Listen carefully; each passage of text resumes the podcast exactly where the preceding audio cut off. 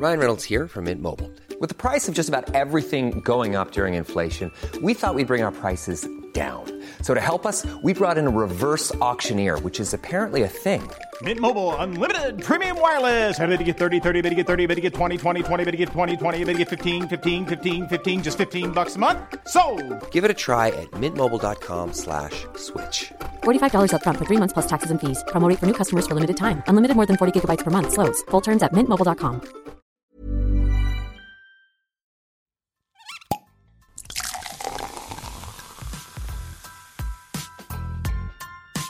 Eine Frage des Geschmacks. Der Falstaff Gummi Podcast.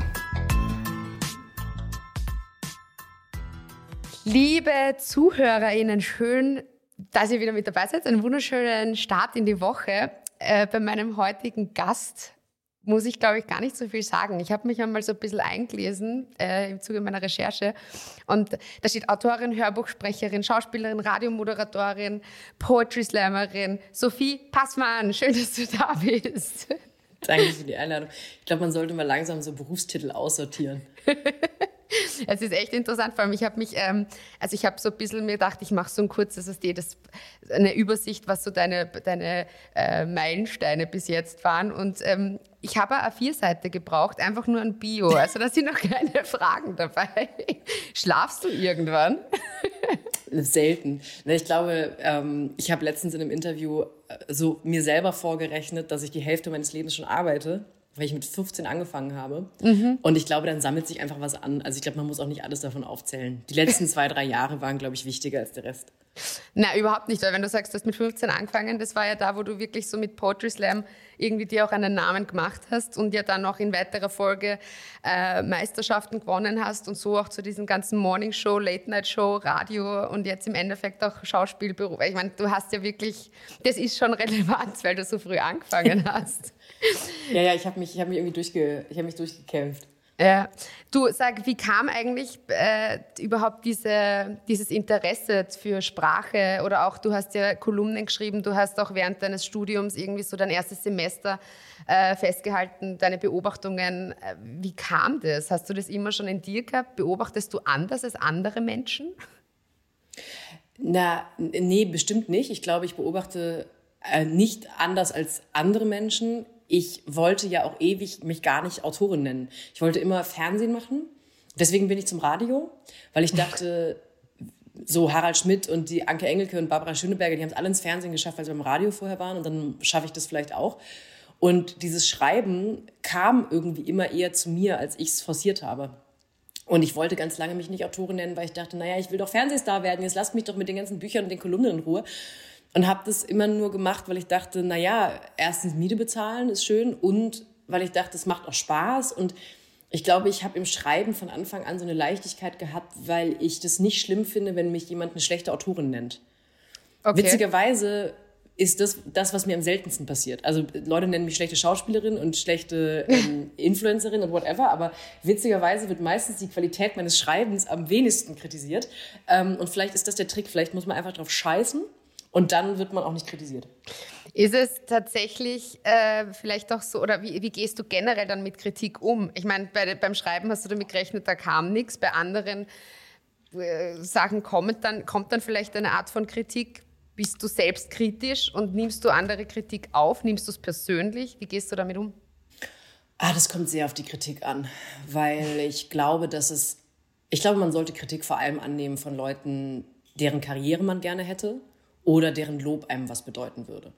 Und wenn mir jemand im Internet einfach schreibt, äh, äh, scheiß Buch, interessiert mich nicht, und dann schaue ich mir an, was diese Person macht, und ich denke, naja, mit dir würde ich auch nicht tauschen wollen, gar nicht im herablassenden Sinne, sondern einfach im Sinne von, naja, du hast nicht genug Ahnung, dass ich dein Lob annehmen wollen würde, dann will ich deine Kritik auch nicht annehmen. Ich habe sowas versuche ich mittlerweile einfach auszublenden, weil die Menge an Leute, die eine Meinung zu einem haben, werden immer größer, je mehr man in der Öffentlichkeit steht. Und umso mehr versuche ich dann auf die Kritik mich zu konzentrieren, die von Leuten kommt, die mir nahestehen, aber auch von Leuten, manchmal gibt es ja auch so eine Art von Kritik, die einen nicht loslässt für ein paar Tage, wo man merkt, die haben einen wunden Punkt getroffen. Und das ist die Kritik, ähm, egal von wem sie kommt, wo ich immer versuche, sehr aufmerksam hinzuhören, weil ich denke, das wird schon seinen Grund haben, wenn mich das am Anfang ein bisschen ärgert und nervt.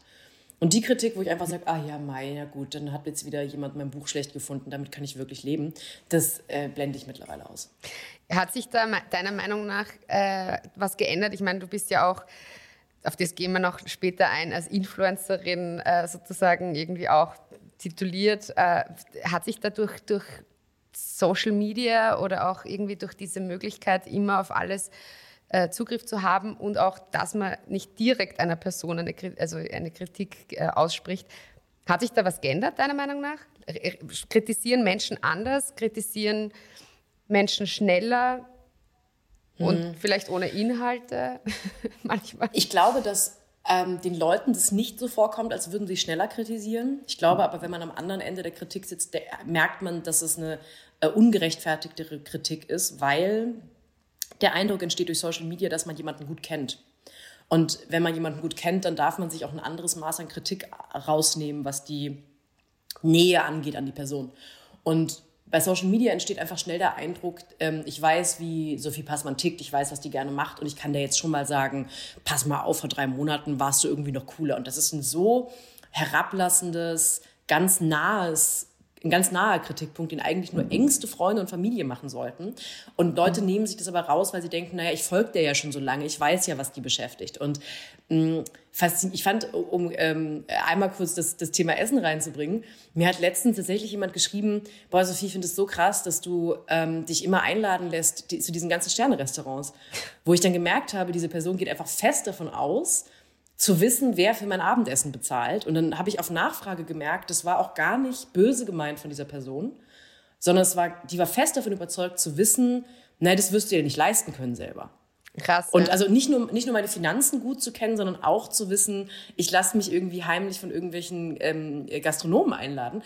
Und da merkt man immer wieder, die Leute gehen einfach fest davon aus, ich weiß es am Ende genauso gut wie diese Person, der ich folge auf Instagram. Ist halt auch schwierig, weil du natürlich durch die Tatsache, dass es halt auf Social Media diese Funktion gibt, dass du die Leute mitnimmst und nicht nur Videos machst, sondern vielleicht auch irgendwelche Stories, wo man so einen Daily, äh, so einen, einen Alltag irgendwie zeigt, ist vielleicht das Distanzgefühl auch ein bisschen weniger und man glaubt, die Person ja. zu kennen.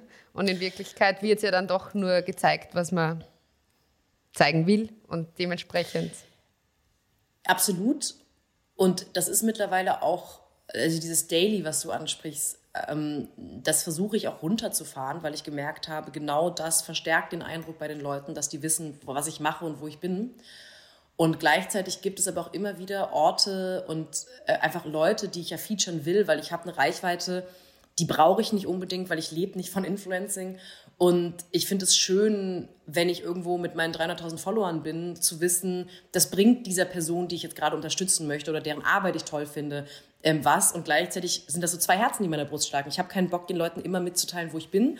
Und gleichzeitig weiß ich aber auch, das ist tatsächlich teilweise für Orte und für Menschen und für KünstlerInnen total wertvoll, wenn ich die verlinke.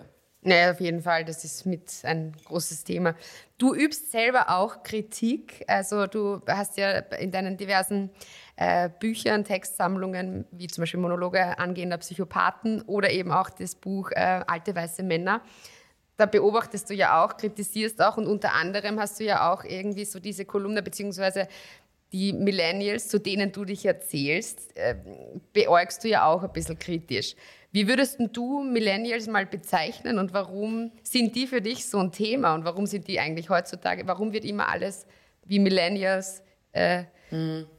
definiert? Ich habe ehrlich gesagt, ich glaube, das Problem sind nicht Millennials. Also das Buch, auf das du ansprichst, das ist gar nicht eine Generationenkritik, sondern eine Milieukritik, weil Millennials, das sind einfach Leute, die zu einer gewissen Zeit geboren sind. Und da zählt die 35-jährige Zahnarzthelferin aus Wuppertal genauso zu wie der bouldernde Kommunikationswissenschaftler, der vom Erbe seines Vaters lebt. Und ich habe mich gar nicht an Millennials allgemein aufgehangen, sondern an diesem großstädtischen akademischen Milieu, das so in der eigenen Irrelevanz aufgeht, dass es versucht, das eigene Leben irgendwie aufregender und geiler zu machen, indem es so tut, als sei das eigene Leben eben auch das Zentrum der Welt. Und ähm, das macht sich fest an mit irgendwie großer Ernsthaftigkeit so tun, als wäre die einzige Partei, die man noch wählen kann, die Grünen, weil das ergibt halt fürs eigene Leben total Sinn. Tut aber eben auch so, als gäbe es keinen Menschen in Deutschland, der zum Beispiel Auto fahren muss, um zur Arbeit zu pendeln oder äh, Schichtarbeiter, die halt um morgens um vier zur Arbeit fahren müssen. Also diese Selbstgerechtigkeit, ich glaube, die ist auch weniger geworden, weil es auch genug Leute gab, die das in den letzten Jahren kritisiert haben, nicht nur ich. Mm, aber das gab eine Zeit, wo das einfach irgendwie Leute waren, die in den bezahlten Altbauwohnungen ihrer Eltern saßen und dachten, Leute, wir müssen was machen. Wir müssen jetzt echt mal regionaler essen. Das geht nicht. Wir können jetzt nicht die ganze Zeit, die Leute können nicht die Servelatwurst aus dem Edeka kaufen, wo ich denke, na ja, aber wenn du am Ende des Monats äh, nicht weißt, wie du überhaupt äh, deine Gasrechnung bezahlen sollst, weiß ich nicht, ob es irgendjemanden mit einem äh, sechsstelligen Jahreseinkommen gibt, der erzählen sollte, wie arme Leute sich ihr Essen bezahlen und kaufen mhm. sollten. Und um diese Selbstgerechtigkeit ging es. Mhm. Und wenn du jetzt, Hasse ich nämlich. ja, das äh, kann ich mir gut äh, vorstellen. Same hier. Äh, wie ist es eigentlich, wenn man zum Beispiel jetzt sagt, du gehst ja mit ganz anderen Augen auch irgendwie durch die Welt, beziehungsweise du hast natürlich aufgrund deiner äh, über 300.000 Follower jetzt nur mal auf Instagram äh, gesagt, hat man ja auch vielleicht irgendwie so das Sprachrohr, dass man mit Menschen anders kommuniziert und dementsprechend auch vielleicht Meinungen äußert, die erstens verlangt werden, die aber selber einem am Herzen liegen. Ist es so, dass es irgendwann auch mal einen, einen Tag gibt oder eine Phase gibt, wo so viel passt, man sich denkt, ich sage jetzt nichts, weil jetzt, ich würde mich da jetzt wieder aufregen oder irgendwie so in, ja, ständig. in Fahrt kommen, wirklich? Ständig, weil ähm, ich na, also ja, gibt es ständig. Es gibt immer wieder, ich glaube immer wieder, wenn Leute mich privat kennenlernen, oder jetzt nicht super privat, aber im echten Leben mal kennenlernen und wir uns ein bisschen über Politik unterhalten, sind die oft total überrascht, weil ich ähm, oft so als die überradikale, ähm, erschießt alle Männer Feministin in der Öffentlichkeit gelte. Und ich bin schon, was viele Positionen angeht, knalllinks. Ich bin die aber vor allem auf äh, Klasse und das Wirtschaftssystem bezogen. Und ich glaube eben nicht, dass die Welt davon abhängt, ob wir gendern. Und ich glaube auch nicht, dass ähm, auf Instagram gerade der große Feminismus gelöst wird. Also ich habe, ich hab, was, was das wirtschaftliche System angeht, habe ich sehr, sehr linke Meinungen. Und ansonsten bin ich bei vielen Kulturkämpfen so ein bisschen gleichgültig, weil ich denke, ähm, lasst uns doch da so ein bisschen Humor und so ein bisschen Leichtigkeit reinbringen, weil ihr tut gerade so, als sei das Thema, was euch am meisten beschäftigt, auch automatisch das wichtigste Thema aller Zeiten. Und das ist so eine Arroganz, da sind wir wieder bei dem urbanen akademischen Milieu, die ich unangenehm finde. Und das ist auch ähm, überflüssig. Wir müssen diese Sachen tatsächlich nicht mit dieser Verbissenheit klären. Und können auch vielleicht öfter mal akzeptieren, dass die Welt sowieso so komplex ist, dass wir nie eindeutige Lösungen für die meisten Probleme finden werden. Und vielleicht auch einfach dann mal eben in sich gehen und sich denken, lasse ich jetzt die anderen mal reden im privaten Umfeld und ja, mischt man sich. Ja, und das passiert auch, je mehr Reichweite ich in den letzten Jahren bekommen habe, desto harscher und auch platter wurden die Urteile über mich. Und ich habe äh, am Anfang mich darin total abgearbeitet und gemerkt, ich finde das wahnsinnig ungerecht, ähm, wenn Leute davon ausgehen, mir sagen zu können, dass ich für das falsche Geld ausgebe oder ähm, Mutmaßungen darüber anstellen, wer mir eigentlich was bezahlt und wann ich, also so einfach so ein Grundmisstrauen mir gegenüberbringen. Und mittlerweile merke ich, das bringt gar nichts. Ich habe sowieso, ich habe ein Riesenglück in meinem Leben, ich habe einen tollen Job, ich verdiene damit Geld, ich muss vielleicht auch gar nicht ständig gerecht behandelt werden auf Instagram. Ist auch völlig in Ordnung, wenn Leute sagen, naja, die passt man, hast du gesehen, was der Wein gekostet hat letztes Wochenende, die muss ja gut können. Wo ich denke, naja, ey, dann, dann echauffiert euch halt drüber. Ich habe eine etwas nuanciertere Meinung dazu, aber die muss ich auch nicht jedem aufdrücken. Stichwort Wein. Uh. dann kommen wir doch gleich dazu. Ähm, Würdest du sagen, dass du eine absolute Weinkennerin bist? Nein, um Gottes Willen, vor allem nicht im Falstaff-Podcast. Da habe ich sofort 14 wütende Sommelieren richtigerweise in meinen äh, DMs. Ähm, ich würde sagen, dass ich mich für einen Laien ganz gut auskenne und für einen Promi sehr gut. Ich glaube, das ist manchmal die Überraschung. Man denkt nämlich, dass äh, wahrscheinlich Leute aus dem Fernsehen wenig Ahnung haben von irgendwas und das stimmt auch in vielen Bereichen. Und ich glaube, dass ich ich glaube, Leute, die mich im echten Leben oder mal im Weinbars treffen und sich dann tatsächlich, oder irgendwie im Restaurant und dann wissen, dass ich reserviert habe und dann unterhält man sich ein bisschen über Wein. Ich glaube, die sind nicht überrascht, weil ich für einen Laien so wahnsinnig viel Ahnung habe, sondern zum einen für eine junge Frau, die Laien ist, mhm. und für jemanden, der ähm, eigentlich einen Job hat, der wenig mit Ahnung zu tun hat. Und ich ähm, blamier mich, glaube ich, in Blindverkostungen schon lange nicht mehr. Der, der, die Zeiten sind vorbei. Ich bin aber auch, habe auch sehr dran gesetzt, keine von diesen Weinhobby-Frauen oder Weinhobby-Personen zu werden, die im Restaurant den Sommelier damit nervt, ihm Sachen zu erzählen, die er ohnehin weiß, weil er halt die fucking Weinkarte gemacht hat. Also so, ja. ich bin ein interessierter Laie, der versucht oft sein Maul zu halten. Aber wie hast du dir dieses, dieses Wissen angeeignet? Wie, wie kam das? Du, war ein grundsätzliches Interesse da? Hast du dich eingelesen? Hast du es einfach nur erschmeckt? Hast du im direkten Austausch mit Sommeliers oder Weinkennern, Profis geredet? Wie kam dieses Wissen und diese, dieses Interesse auch irgendwie? Das Interesse kommt zum einen, dass ich aus einer Weingegend komme, ich bin in Baden groß geworden. Ähm, und meine Mutter hat lange in der Winzergenossenschaft gearbeitet und dann einen Weinladen aufgemacht, also für die Winzergenossenschaft. Das war jetzt kein, wir haben jetzt kein heißes Zeug zu Hause gesoffen, aber sie hat zumindest, ich glaube, ich habe von Anfang an Verständnis und eine Affinität gehabt für den ordentlichen Müller-Thurgau, der 4,50 die Flasche kostet und eben nicht den ähm, mit äh, ekelhaften Vollzuchthäfen vollgepfirsichten Grauburgunder für 2,99 aus dem Edeka. Und das ist ja schon mal ein großer Unterschied, den viele Leute überhaupt erstmal nicht haben. Dann hat es im Studium angefangen, habe ich in Freiburg studiert äh, mit meinem besten Freund und da sind wir oft in den äh, Weinbär, den Riesling-Experten gegangen. Die haben am Wochenende immer Proben gemacht und da habe ich gemerkt, ach so, Wein kann auch wirklich geil sein. Und dann hat es so angefangen, dass man sich so vom Studiengehalt versucht hat, das erste große Gewächs zusammenzusparen und dann gab es ein, zwei Jahre, als ich einen Job angefangen habe, wo ich gar keinen Alkohol getrunken habe, dann flaute das so ein bisschen ab. Und jetzt äh, trinke ich wieder so ausgewählt und äh, habe auch ein Erwachsenengehalt und kann mir von dem Erwachsenengehalt halt auch Erwachsenenweine kaufen. Und dann ähm, hat es, glaube ich, mh, einfach, ich bin da so reingerutscht dann lernt man natürlich auch weinaffine Leute kennen, mit denen man abhängt. Dann habe ich das Glück, dass ich wahrscheinlich eine der besten äh, Weinbars in Deutschland zu meinen Stammbars zählen kann. Bar Freundschaft, da trinkt man halt auch einfach wirklich, wenn man möchte, guten Kram und sehr guten Kram. Und äh, die beiden Jungs, Willi und äh, Johannes, legen es halt auch darauf an, äh, den Leuten, auch, die, die sie mögen, auch immer wieder guten Kram fortzusetzen. Und dann habe ich irgendwann wirklich ganz langweilig ein WSET 2 gemacht, weil ich dachte, naja, jetzt möchte ich immer wissen, was ist denn jetzt dieser Pinot Grigio, von dem alle reden? Und das ist so, glaube ich, mein Weg zu Wein gewesen. Und dann halt schön mal ähm, Abos gemacht, äh, zu Wein, viel zu Weinproben gehen, so viel ich kann und bestellen und den ähm, Kundenrabatt bei Lobenbergs ausreizen. Gibt es irgendwas oder gibt's was, was du am liebsten trinkst? Oder gibt es auch irgendwas, was du zum Beispiel gar nicht magst? ja, es gibt Sachen, die ich gar nicht mag. Ähm, ich kann bis heute nichts mit Silvaner anfangen, egal von wem. Ich habe schon Silvaner von Klaus-Peter Keller getrunken und Klaus-Peter Keller ist, da bin ich eine völlige Basic-Bitch, einer meiner Lieblingswinzer. Nicht mal Silvaner von Klaus-Peter Keller schmeckt mir. Ähm, ich habe gerade in der Blindverkostung Silvaner von ähm, Carsten Saalwächter gehabt. Auch der, obwohl Saalwächter einen ganz äh, phenolischen Ausbau hat, schmeckt mir einfach nicht. Also ich kann mit Silvaner leider nichts anfangen. Ähm, und dann, ich bin, ich bin einfach nicht so dieser, also ich mag tanninhaltige und grüne Rotweinsorten und alles, was zu fleischig, was zu fett wird, äh, kann ich nichts mit anfangen.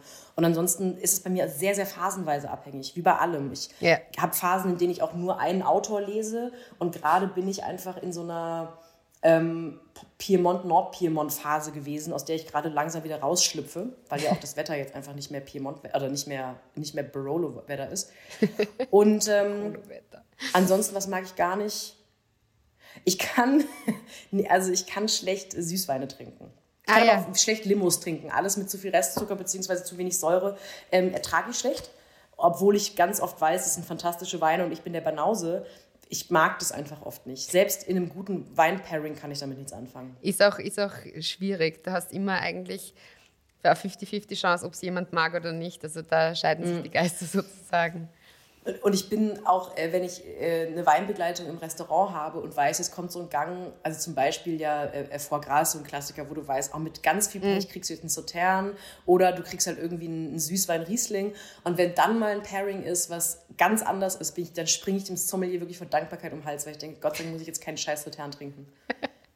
Du sagst, warum hast du das Ganze? Ich meine, es ist ja auch Wein, oder das Thema ist ja auch jetzt mittlerweile in deinen Podcasts, beziehungsweise wenn du halt äh, Videos machst, ist ja immer mehr ein Thema. Warum greifst du das auf? Weil es dir Spaß macht oder hast du das Gefühl, du willst doch irgendwie die Leute für das Thema interessieren oder was mitgeben oder was ist da die Intention?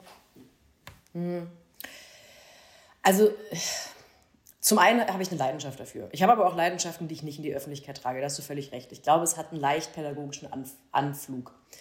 Ähm, meine Follower sind so ein Milieu, die Geld haben und keinen Bock haben oder kein Verständnis dafür haben, Geld für Essen auszugeben. Das macht mich aggressiv, weil wir haben eben schon über Klasse gesprochen. Ich würde niemals jemanden, der es sich nicht leisten kann, ein schlechtes Gewissen dafür machen, sich kein Biofleisch zu kaufen. Aber dieses ähm, äh, äh, Mittelschicht Akademikermilieu hat nun mal bis zu einem gewissen Grad Ressourcen, Geld für Essen auszugeben. Und Essen ist gerade in diesem Selbstoptimierungsmilieu und auch in dieser Selbstoptimierungszeiten, in der wir leben, so ein ganz unangenehmes, Soil- Green-mäßiges, ein weiterer Aspekt der Selbstoptimierung geworden. Also dann geht es irgendwie um Nährwerte, was bis zu einem gewissen Grad gut ist. Leute sollen gesund bleiben und auf sich achten. Aber es geht ganz selten noch um Genuss. Und wenn ich mir dann anschaue, was Influencerinnen, Fitness-Influencerinnen teilweise sich für eine ungenießbare Scheiße in die Pfanne zusammenhauen, wo ich denke, Alter, du bist Millionärin.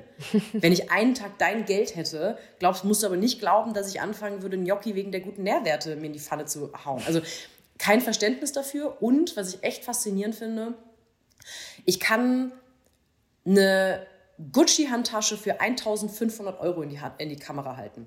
Keiner fragt mich jemals, Wann hast du die bezahlt? Hast du die bezahlt? Wie viel mhm. hat die gekostet? Das ist ganz schön teuer für eine Handtasche. Ich kann ähm, ein Posting aus einem Sternerestaurant machen und sofort gucken Leute nach online, was das Menü kostet. Und wenn sie sogar können, gucken sie nach, was der Wein kostet und schreiben mir, ja krass, der Abend hat ja mindestens 500 Euro gekostet. Wo ich krass. denke, ja, und der war es wert. Und bei Mode und bei oder wenn ich einen Urlaub poste, sagt niemand was dagegen. Und bei Essen wird so getan, als sei das eigentlich eine Dekadenz, die ekelerregend ist. Und das nervt mich. Und das andere ist natürlich, ähm, ich möchte es gerne ein bisschen normalisieren, dass man durchaus, wenn man sich dafür interessiert, auch Geld für Wein und Essen ausgeben kann. Du hast jetzt äh, gutes Essen oft angesprochen. Wie oft gehst du essen? Wie oft gehst du in tolle, sagen wir mal, Sterne-Lokale? Mhm. und genießt da echt so ein, so ein richtig gutes, kreatives, tolles Menü. Ich würde sagen, sehr oft. Also das ist das, wofür ich, glaube ich, am meisten Geld ausgebe. Oder das, ja, das Hobby, das mit Wein. Also ich, ich glaube, ich bin über, zu Restaurants tatsächlich eher über Wein gekommen, weil ich gemerkt habe, wenn man sich als Laie für Wein interessiert, ohne jetzt super enge Kontakte in die Gastronomie, ähm, erreicht man irgendwann so einen Punkt von, du kommst an den geilen Kram nicht dran. Du kommst an die gereiften Sachen nicht ran und du kommst auch an die Sachen, die du trinken möchtest, nicht mehr ran. Und dann fängst du an, da Restaurants zu suchen, die eine Weinkarte haben, die dich beeindrucken. Das mhm. war eher mein Einstieg in Sternegastronomie als jetzt ein, ähm, oh, ich, mich interessiert irgendwie das Menü. Also ich habe Freunde, mit denen gehe ich essen, wo ich merke, die konzentrieren sich viel, viel mehr auf das Essen. Äh, und ich konzentriere mich viel, viel mehr auf den Wein. Ähm, habe aber auch dazu gelernt, glaube ich. Das heißt, ich mache das oft, also so oft ich kann und so oft ich es mir leisten kann und so oft ich auch in Phasen bin, wo ich das körperlich aushalte, zwölf Gänge am Stück zu fressen, weil ich yeah. das tatsächlich teilweise wahnsinnig anstrengend finde. Ich weiß nicht, wie Tester das machen. Ich weiß nicht, wie Jürgen Dolase das macht. Ähm, und ich glaube, ja, ich lasse mich, also wenn ich in der Stadt reise und abends, abends Zeit habe, gehe ich auf jeden Fall den Guide Michelin durch und gucke, ob es irgendwo noch einen Einsterner gibt, den ich probieren kann. Merke aber auch, dass ich da wählerischer geworden bin. Also je mehr man ja auch frisst, desto mehr merkt man, ähm, es gibt einfach viele Lokale, wo man denkt, ach, lohnt sich das jetzt? Nicht, mhm. weil man das unbedingt abwerten möchte, die Arbeit der Leute, sondern man denkt, ach, dann hat, sitzt man da irgendwie drei Stunden und wenn dann da von den zehn Gängen vier wirklich geil sind, dann so. Also man hat ja auch dann auf einmal einen höheren Anspruch, wie es bei Wein auch ist. Das heißt, ich alles, was mich interessiert, versuche ich wirklich zu machen. Aber ich bin zum Beispiel niemand, der jetzt äh, international bisher verreist, um äh, Lokale abzuklappern. Dafür ist mir im deutschsprachigen Raum noch zu viel offen, was ich noch nicht gemacht habe. Bist du ein echter Genussmensch? Also kannst du dann wirklich so voll genießen oder kommt dann trotzdem so dieses Thema, ah, okay, jetzt habe ich zwölf Gänge gegessen, jetzt ähm, muss ich am nächsten Tag vielleicht mal nicht so oder kannst du einfach so sagen, im Moment rein genießen und äh, das ist gerade special und. Mhm. Ich glaube, das schließt sich nie aus. Also ich glaube, äh, Genuss kann auch einfach damit einhergehen, dass man sagt am nächsten Morgen, ich habe keinen Bock zu frühstücken, weil ich gerade zweieinhalbtausend Kilokalorien am Abend zu mir genommen habe. über viereinhalb Stunden, was dafür sorgt, dass ein Insulinspiegel ja auch über Wochen sich nicht erholt. ähm, ich glaube, also für mich geht's gar nicht anders weil ich das einfach, also ich bin eine, wirklich eine gute Esserin, wobei ich auch mittlerweile, ich habe so ein Selbstbild von, ich bin eine sehr gute Esserin. Da, da wurde ich mittlerweile auch so ein bisschen gebrochen von meinem Umfeld, weil ich merke, es gibt Leute, die können sich mit einer ganz anderen ähm, in, in so einem Lokal mit einer ganz anderen Schmerzfreiheit einfach und noch die Gänge und kommen noch einen und noch einen reinziehen. Das, ich merke einfach, irgendwann sagt mein Körper, na, können wir jetzt einfach mal aufhören? Können wir einfach naja, mal aufhören zu essen? Man wird ja auch kritischer, oder? Ich meine, so blöd klingt, also es gibt ja dann auch den Moment, man hat dann schon so viel probiert, dass man dann vielleicht auch mal sagt, ich, ich weiß, Pi mal Daumen, dass jetzt noch das und das kommt, so ideal schmeckt mir das vielleicht nicht, ich brauche jetzt mal den Gang nicht oder ich höre jetzt mal dann auf. Ja, und ich habe, genau, und, und ich, genau, es, es verliert ja auch so seine, also ich glaube, alle, die sich dann für Essen interessieren, sind ja nicht die, die sagen, einmal im Jahr zum Jahrestag gehen wir ins Sternelokal und dann genießt man das und dann isst man mittags nicht, sondern wenn man das anfängt als Hobby zu betreiben, macht man es öfter und dann sagt man, wenn ich jetzt heute nicht so, also ich hatte letztens einen, einen Besuch in, in einem Sternenlokal, es war toll. Ich habe trotzdem ab dem dritten Gang, glaube ich, immer die Hälfte nur gegessen, weil ich mhm. gemerkt habe, es waren sehr ordentliche Portionen. Und ich dachte, ich möchte jetzt auch nicht im Koma liegen, wenn ich nach einem Hotel bin. Und dann, es ist irgendwie gut und ich habe jetzt die Teller verstanden und ähm, ich sage jetzt jedem auch nochmal, das liegt nicht am Essen, sondern ich schaffe es einfach heute nicht. Und wenn es weniger besonders wird, das stimmt, dann fängt man, glaube ich, auch an, nach körperlicher Verfassung zu essen. Ich könnte mich noch Stunden mit dir unterhalten über Wein, Essen, Genießen und natürlich auch über Projekte, die anstehen. Leider ist die Zeit fast um, aber wollen wir kurz noch reden, was steht das denn? Das war's schon, ich dachte, du grillst mich richtig äh, kulinarisch. Ich dachte, ey, das Achso, war ja das einfach. kommt jetzt. Oh Gott, ich hatte es kommt jetzt im Wordrap. Okay. Achtung, nein, Scherz. Mhm. Ähm, was steht denn 2023 an? Was dürfen wir uns denn freuen? Also, was sind die Projekte? Was, was, was, was hast du so vor? Du bist auf Tour? Was, was machst Ach so, du? Ich dachte, du meinst, wo, wo ich essen gehe. Also, genau. Was steht an? Was du geplant? ähm, ähm, ähm, also, es steht an, dass ein Buch rauskommt im Herbst. Da gehe ich auf Lesereise. Äh, und es stehen äh, sonst noch spannende, große, tolle Projekte mit tollen Menschen an, die ich noch nicht hier verkünden darf, weil sie noch nicht oh unterschrieben sind. Aber 2023 wird super. Wird super. Das heißt, wir hören und sehen viel von dir. Ich hoffe, weil ihr kriegt meine Fresse nicht aus, äh, aus dem Internet raus. Ich bin gerade, ich bin so erstaunt, weil ich wirklich dachte, dass ich jetzt hier so richtig äh, kleinteilig kulinarische Fragen beantworten müsste. Nee, gar nicht. Restaurants äh, bewerten müsste öffentlich. Aber gut zu wissen, du, dann machen wir einen Cut und beginnen von neuem und ich fange jetzt mit den richtig heftigen Fragen an. Naja, also ich dachte, falls darf da müssen, dann muss ich ja jetzt richtig äh, einen raushängen lassen. Nee, was die beim ersten Podcast bin ich noch immer voll nett. Und dann kommen okay. in, den nächsten äh, Folgen kommen, kommen dann die argen Fragen. Okay. Ich sage auf jeden Fall vielen herzlichen Dank. Wie gesagt, voll schade, dass die Zeit schon wieder um ist, aber das ist ja nur ein, ein guter Grund, äh, sich nochmal zu hören. Und ich wünsche dir für 2023 alles Gute und freue mich, Dankeschön. Dann gehen wir essen, gell? was wir alles von dir sehen in den diversen Restaurants. genau, ich mache eine Show im Restaurant. Genau. Das wäre mal was. Hey, danke dir. War super. Dankeschön für die Einladung. Alle Infos und Folgen findet ihr auf falstaff.com slash podcast und überall, wo es Podcasts gibt.